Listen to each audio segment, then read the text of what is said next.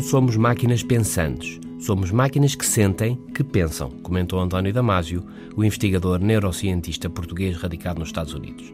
Sentimos primeiro e depois o resto. Mais, o que sentimos, como nos sentimos, modela, condiciona, altera o como pensamos, o como nos comportamos e o que fazemos. Há quase 100 anos, o filósofo alemão Martin Heidegger havia chamado a atenção para que, se o fundador penso logo existo estivesse correto, então teríamos que considerar que primeiro existo como condição para o pensar. E existimos sempre emocionados, este é o ponto. Mais bem dispostos ou mais mal dispostos, otimistas ou pessimistas.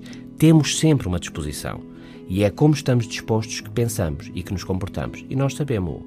Por isso é que às vezes respiramos fundo antes de dizer o que pensamos. Ou aconselhamos um colega a contar até três antes de reagir. Ao respirar fundo, inspiramos, pomos mais oxigênio no sangue e no cérebro, e isso influencia o pensamento. Contamos até três, dormimos sobre o assunto, afastamos-nos das emoções imediatas, pensamos mais claramente, mais a frio, como se costuma dizer. Este tipo de ideia está hoje no centro de muita investigação sobre emoções, envolvimento e bom desempenho profissional.